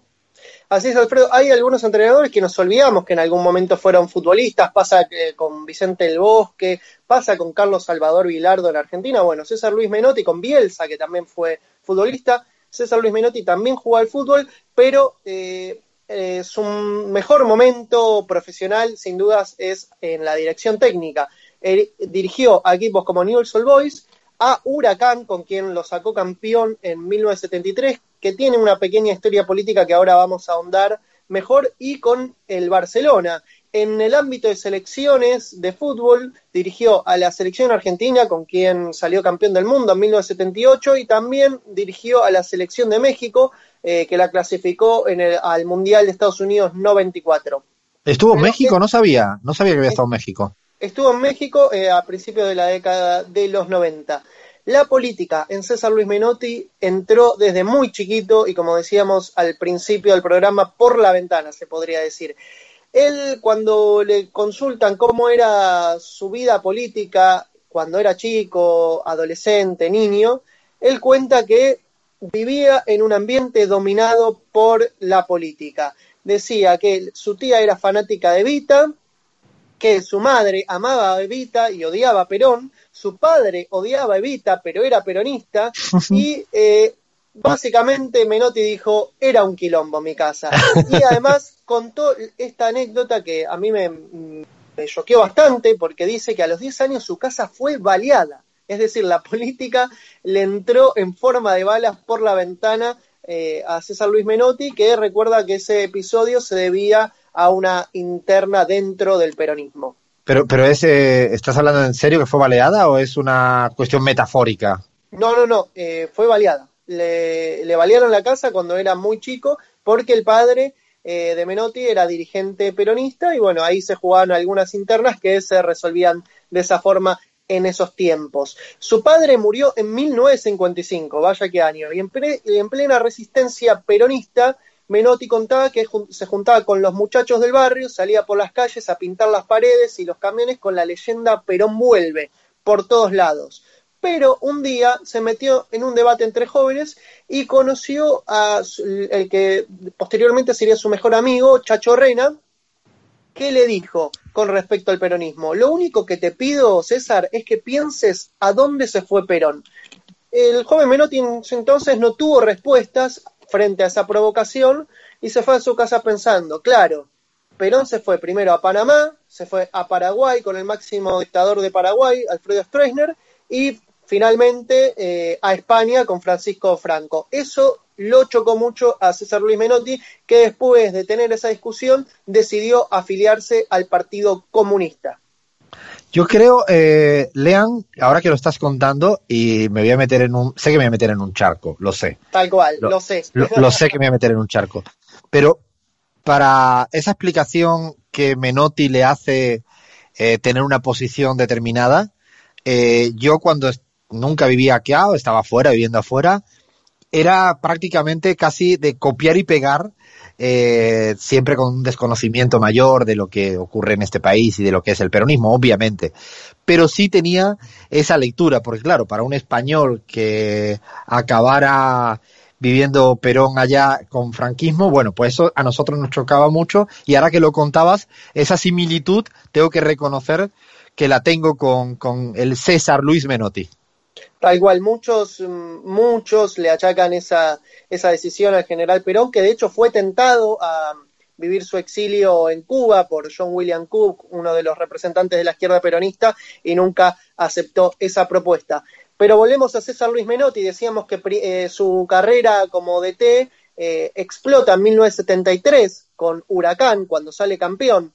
Y recordemos que 1973 para Argentina es el año de la vuelta al peronismo y el fin de la proscripción de dicho partido.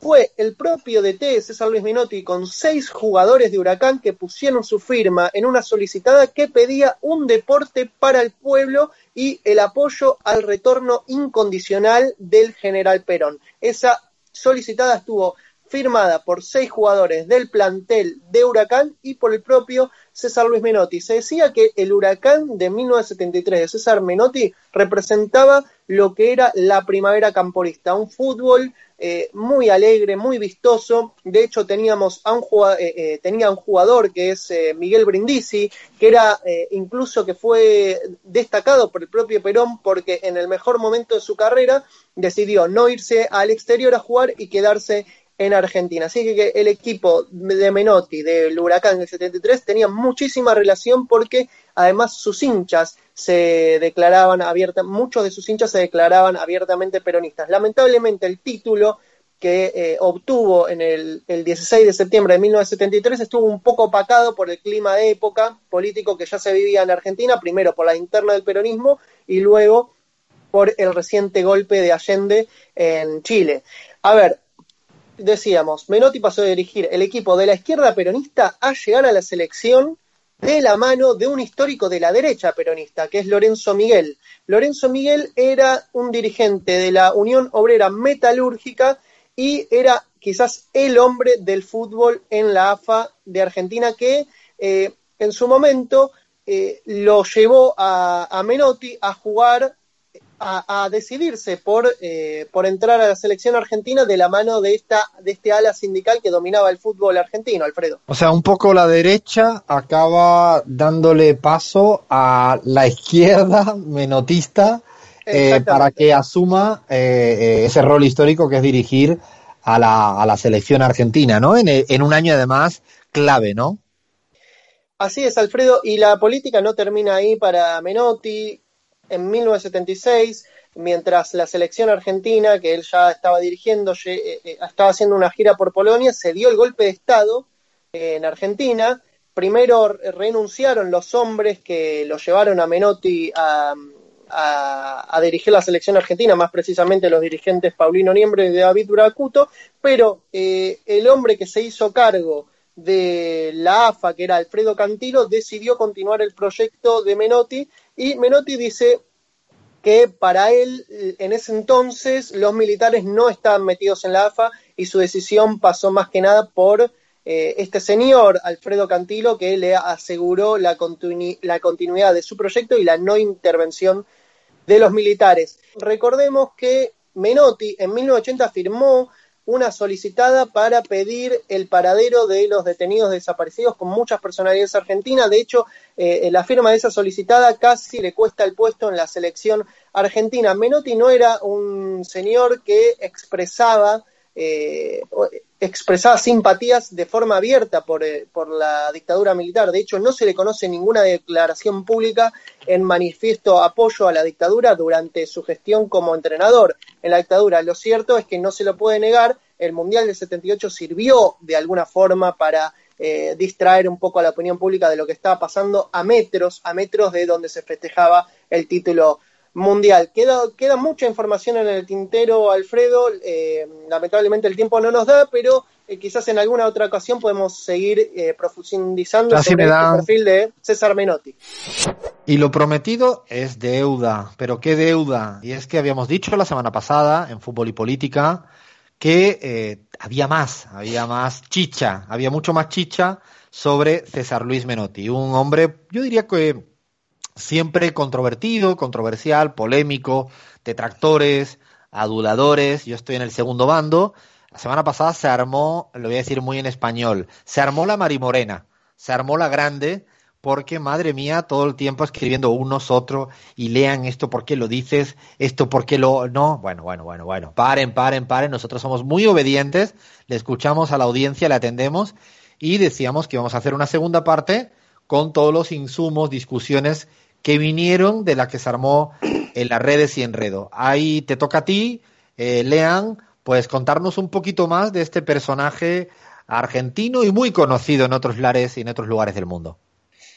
Así es, Alfredo, vamos a tratar de ser lo más objetivo posible en este segmento que toca hablar de César Luis Menotti. Primero, aclarar que eh, me resulta difícil ser eh, objetivo cuando a los cinco años me tomé una foto con César Menotti. Tengo una foto eh, yo de muy, muy chiquito con Menotti, así que ya desde, desde chiquito la verdad es que no puedo eh, evitar sentir eh, que, bueno, que, una admiración profunda por, por este técnico. Pero bueno, vamos a tratar de abordar las luces y sombras de este personaje lo más preciso posible. Y por eso... Pero espera, lean, lean, lean, lean, pero eso, esto es trampa. Esto tú no puedes contarlo en el segundo capítulo cuando esto estaba todo sesgado desde el primer minuto, que es que era tu ídolo de pequeño, con la foto me lo imagino encima, encima de la cama, todavía ahí con Menotti, y aquí me vienes a hablar, no, y encima dices que quiere empezar haciendo objetivo, listo, lean. Eh, no sé, vamos a tener que improvisar que esto lo haga Cris o Abraham, no puede ser esto.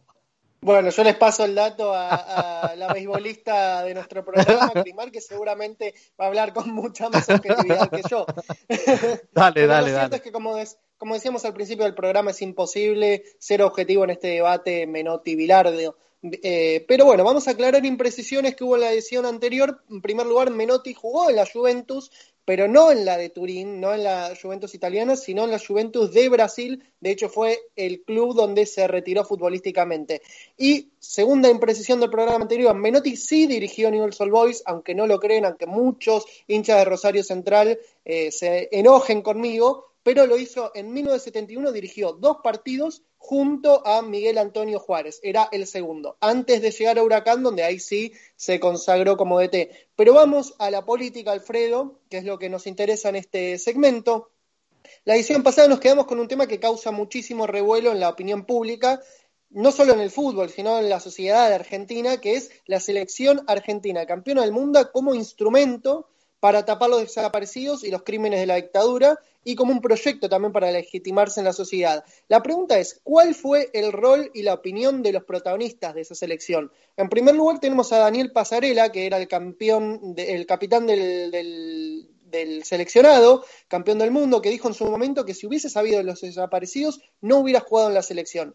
Menotti también hizo una gran autocrítica y eh, si bien eh, durante la dictadura Menotti estuvo muy lejos de ser un promotor o publicista del régimen, confiesa que dijo una imbecilidad total cuando saludó por radio al dictador eh, Jorge Rafael Videla desde Japón, apenas consagrado como técnico campeón mundial juvenil en ese plantel que integraban Maradona y Ramón Díaz lo saludó a Videla y le dijo mucho éxito en su gestión. Menotti se arrepiente muchísimo de ese episodio. A ver, la pregunta que se hacen todos es, ¿Menotti sabía lo que pasaba en el país? En primera persona, su relato dijo que conocía a dirigentes peronistas que fueron torturados, que tuvieron que exiliarse. Bueno, de hecho, habíamos comentado la, en la edición anterior la relación que tuvo tanto con la izquierda peronista como con la derecha peronista, los dirigentes de la UOM que lo llevaron a la selección argentina. Sabía de la picana, él dice, sabía de las cárceles, sabía, pero no sabía de los desaparecidos, no sabía que tiraban muertos desde un avión. Eh, y él confiesa que desafiaba a su forma la dictadura, primero no, no, haciendo ninguna declaración pública rimbombante, segundo llevando artistas a las concentraciones de la selección argentina con fuerte compromiso político, llevó a Spinetta, a Pugliese, a Susana Rinaldi, eh, artistas con muchísimo compromiso político. Si te parece, Alfredo, ahora que ya saldamos un poco eh, las luces y sombras de Menotti durante la dictadura argentina, ¿te parece si hablamos un poco de sus opiniones más contemporáneas? Digo, ¿qué opina de Macri, de Cristina? De... Está perfecto. Está bueno saber, eh, como además un poco lo que queríamos en esta segunda parte, para ahora rematar la, la parte hacia adelante en los últimos tiempos, porque también hay un Menotti que no solo está anclado en ese momento, también la, gente evoluciona, hay tiempos tampoco, pero sí, había luces y sombras y era necesario ¿no? puntualizar que no era un momento difícil y seguramente no salió inmaculado de haber participado en eso, ni mucho menos queríamos decir eso, ni mucho menos, pero es cierto que tampoco podemos decir que eso fuera cómplice en el 100%. Creo que hay matices y de eso se trataba. Ahora sí, a mí me interesaba, de hecho lo, me quedé con ganas la semana pasada de saber qué piensa Menotti, cómo se ha posicionado frente al kirchnerismo en los años recientes, qué, qué hay de, de ese hombre entrenador en la política argentina en los últimos tiempos. Menotti desde que se desencantó con el peronismo, eh, allá por su juventud, se afilió al Partido Comunista, siempre mantuvo una opinión, si se quiere, ortodoxa de izquierda. En primer lugar, cuando le preguntan sobre el gobierno de Macri, ya en el principio, en los primeros meses, dio una nota y dijo que él no estaba conforme con ese gobierno, que de hecho él dijo, nunca voy a estar conforme, lo estaré el día que no tengamos pobres y cuando volvamos a recuperar culturalmente el país y eh, afirmó que si la coyuntura no cambiaba, las modificaciones deberían aflorar a través de la histórica lucha de clases de los sectores trabajadores. Ahí estamos hablando de un hombre que se posiciona de una eh, forma que podríamos catalogar de izquierda clásica. Sobre Néstor y Cristina, a ver, dijo, yo nunca tuve contacto con ellos y no creo en la consigna nacional y popular. Parece que nadie se acuerda de qué significa la palabra izquierda. Eso es lo que decía. Y dijo, históricamente vivimos hemos dividido demasiados gobiernos de derecha en Argentina. Hoy, particularmente, cuando eh, se refería a la gestión de Macri, dijo, teníamos una administración de derecha y capitalista. Por eso creo que hay que defender los intereses de Argentina con los trabajadores y eso se hace con un gobierno de izquierda. De esa forma lo eh, catalogaba al gobierno de Macri y al gobierno de Néstor y Cristina. Eh, César Luis Menotti, quien dice que no cree en la consigna nacional popular, él prefiere la división izquierda-derecha. Sobre el Papa Francisco también habló. Y dijo, tiene una receta pacífica de un mundo mejor, pero no creo que eso se consiga solamente desde la fe. Es de esperar para un hombre que eh, afirma su afiliación eh, comunista, que bueno, no, tiene ningún tipo de creencia religiosa. También sobre el acuerdo de paz de FARC y el gobierno entonces de, Juan Manuel Santo. Dijo que estaba de acuerdo y que conocía mucho a Colombia, y que y es un país que no da para la lucha armada. Dijo, Colombia no es Cuba, es una nación muy linda y con necesidades como las nuestras. Se fue a Estados Unidos también Menotti a opinar sobre Obama, quien dijo que por fin, al final de su mandato, se acordaba de los latinos, y de Trump también opinó y dijo que le parecía un espanto. Y por último, también sobre la despenalización del aborto. Atención mujeres, eh, eh, oyentes del programa, hay que reconocer que Menotti está de acuerdo con la despenalización del aborto y en sus propias palabras dijo, estoy de acuerdo porque han muerto muchas pibas jóvenes por no tener la posibilidad de ser tratadas en la salud pública. Esto más allá de lo que pueda decir la Iglesia, hay que vivir el momento para estar en, la piel de estas mujeres y conocer cuál es la realidad de ellas antes de juzgar.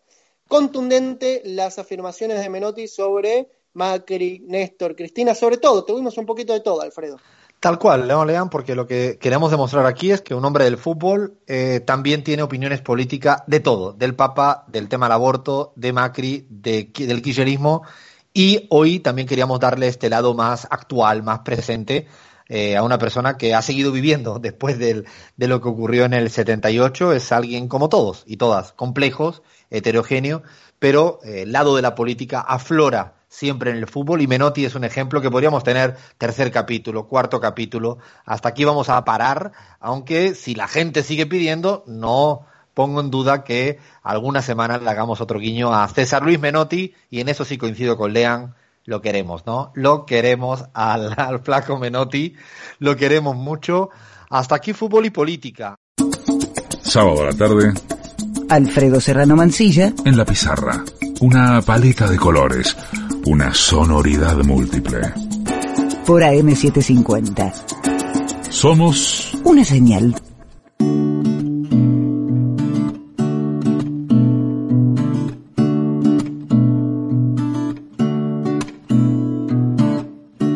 No nos queda tiempo, no nos queda tiempo nada más que para saludar a nuestra, a nuestra audiencia, a nuestra gente que sigue ahí, fiel, al otro lado de la radio. Siempre lo decimos, pero no por ello es menos verdad. No habría radio si no hubiera gente, no hubiera gente como siempre, escuchándonos, eh, interactuando, diciéndonos esto sí nos gusta, esto un poco menos, incluso aquella gente que tampoco está en silencio, porque la radio tiene eso, uno puede querer participar, nos manda una notita de voz, un comentario, pues sabemos que hay mucha gente que le gusta eso, estar ahí en compañía, intentamos hacerlo con mucho mimo de la mejor manera eh, posible. La semana que viene ya vamos con un programa más habitual, diríamos, de, ¿no? Con todos los segmentos en vivo y en directo, con el equipo casi al completo.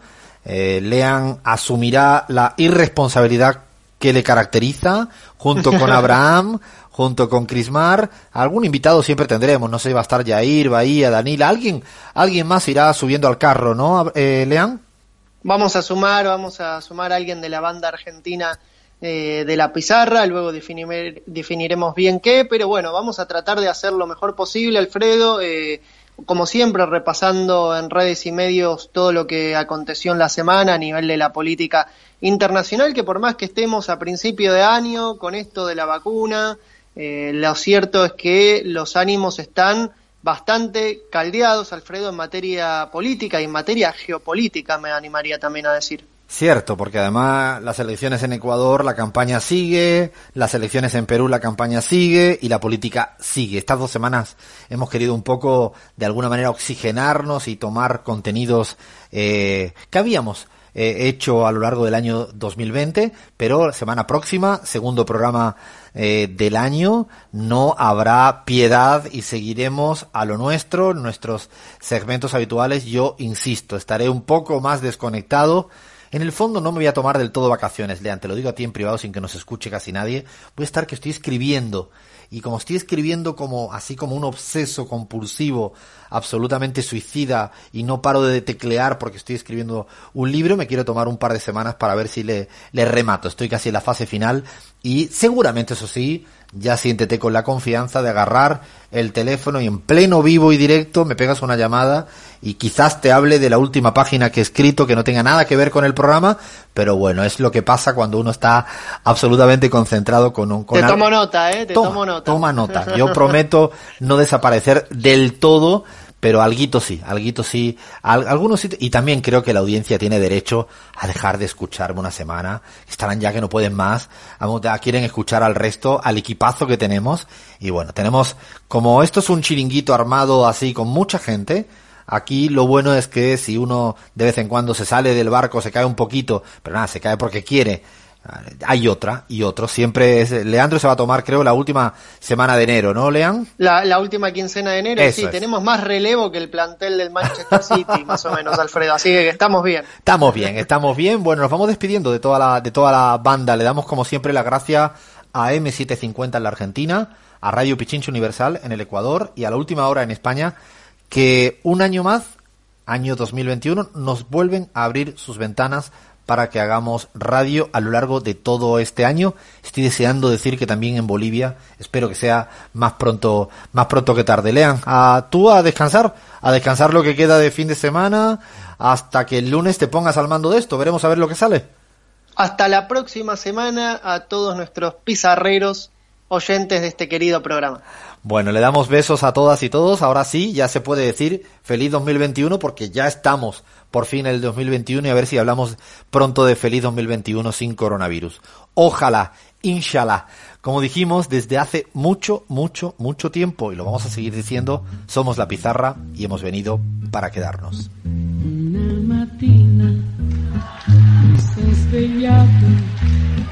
Oh bella ciao, bella ciao, bella ciao, ciao, ciao, una mattina desde cualquier lugar del mundo, La Pizarra con Alfredo Serrano Mancilla en AM750.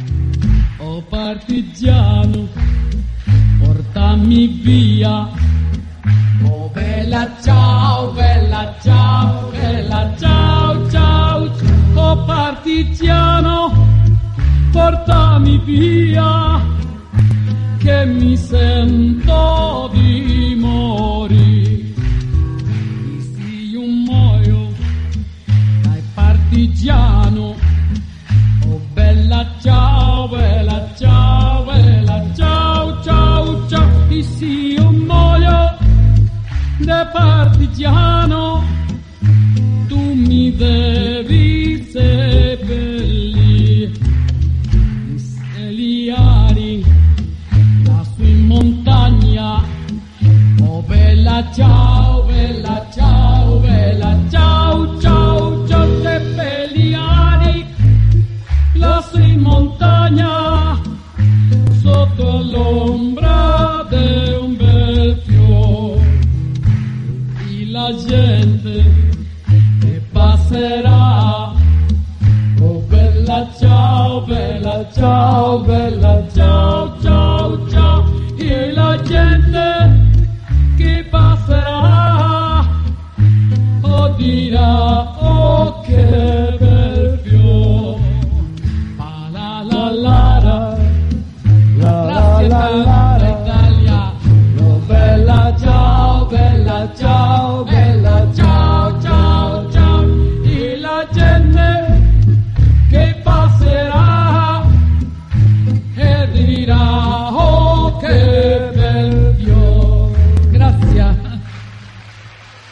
tanto.